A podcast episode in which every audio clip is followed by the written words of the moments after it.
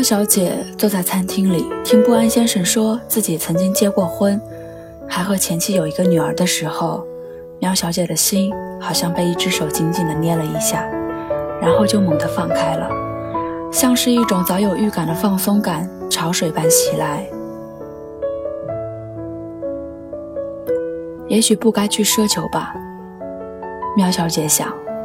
三十出头的年纪，同龄的人大多早已成家生子，难得遇到一个有感觉的人，又怎能去奢求对方如同年少时想象的那般完美呢？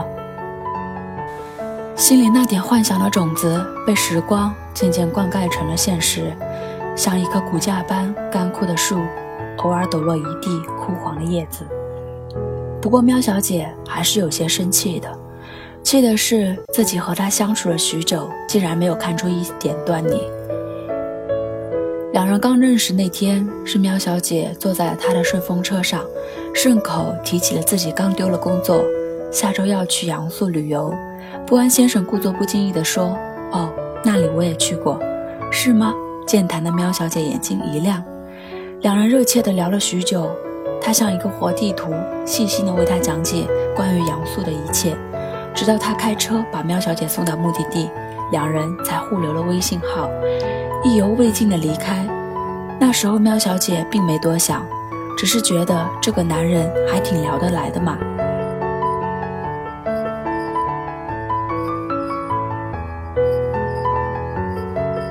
为了排解生活上的一些烦恼，他四处旅游散心，而他好像睡着了一样，静静地躺在他的微信好友栏里。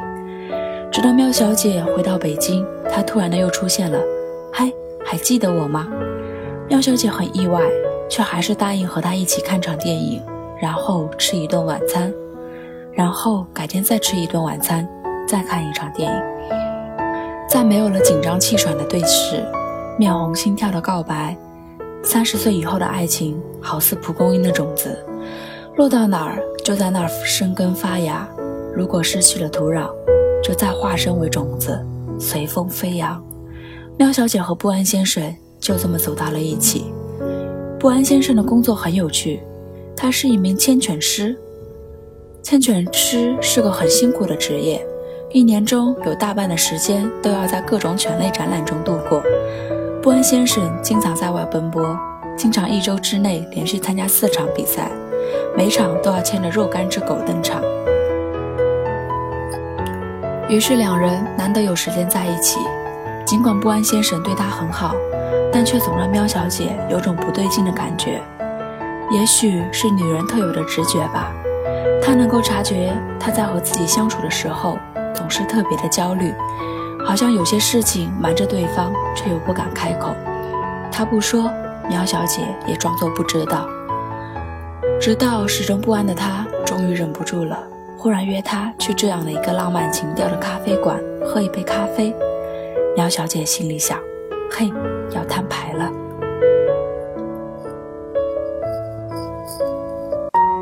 人那么多，故事那么多，只要值得，就应该被铭记。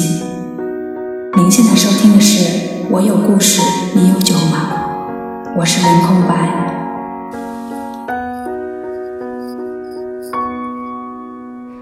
不安先生说自己曾经结过婚，和前妻有一个女儿。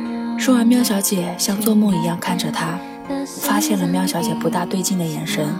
不安先生赶紧说：“女儿跟着前妻过，不会影响我以后的生活。”喵小姐眼睛里升起了一层雾。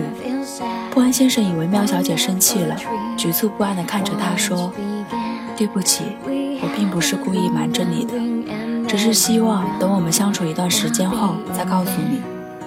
他哪里知道，喵小姐真正生气的并不是这件事，而是刚才她说的那句话。她说的是我，而不是我们。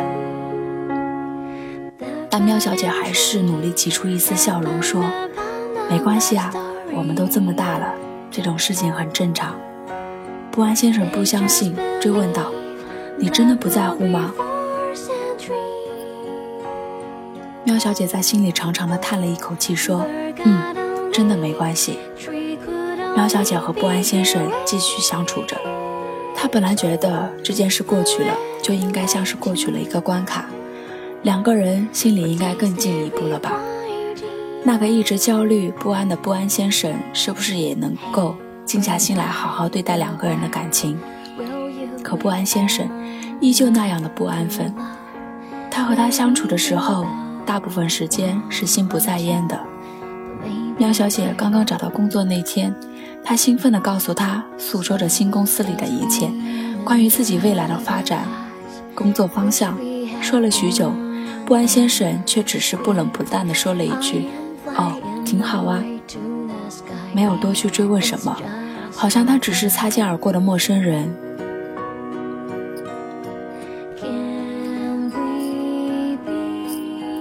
有一次，喵小姐坐在房间里发呆，不安先生问他：“你怎么了？”喵小姐说：“我在想一些事情。”于是不安先生不说话了。过了半个小时，不安先生说：“想完了吗？想完我们就去吃饭了。”喵小姐看着他有些欠扁的脸说：“你不问问我在想什么？”他的语气好像在说一件很可笑的事情。我管你在想什么。那一瞬间，他觉得心里空落落的，就好像他把心里的大门向他敞开，他却压根不想走进来看看。一段感情，两个人平淡的相遇，平淡的相爱，平淡的争吵，终于平淡的又分开。两个人又坐在那家浪漫的咖啡厅里，气氛却比上一次还要严肃。喵小姐说：“我们分手吧。”不安先生终于不再那么局促不安了，他好像早有预料地说：“那好吧。”从他的脸上，喵小姐竟然看到了一种释然，那份表情里有遗憾，也有着一种解脱，好像是不安先生在对自己说：“唉，我就知道会变成这个样子。”只是一瞬间的功夫，喵小姐忽然明白了很多。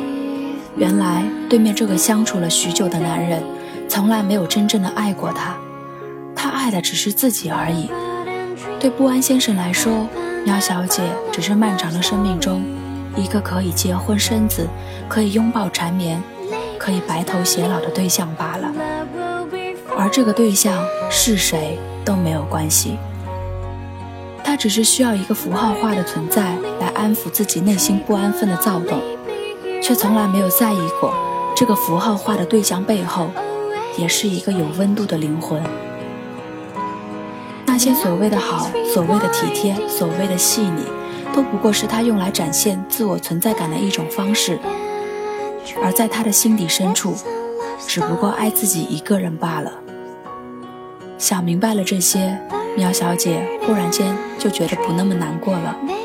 她抢在他前面结了咖啡的账单。然后对他说：“再见。”再见的意思，有时候是再也不见。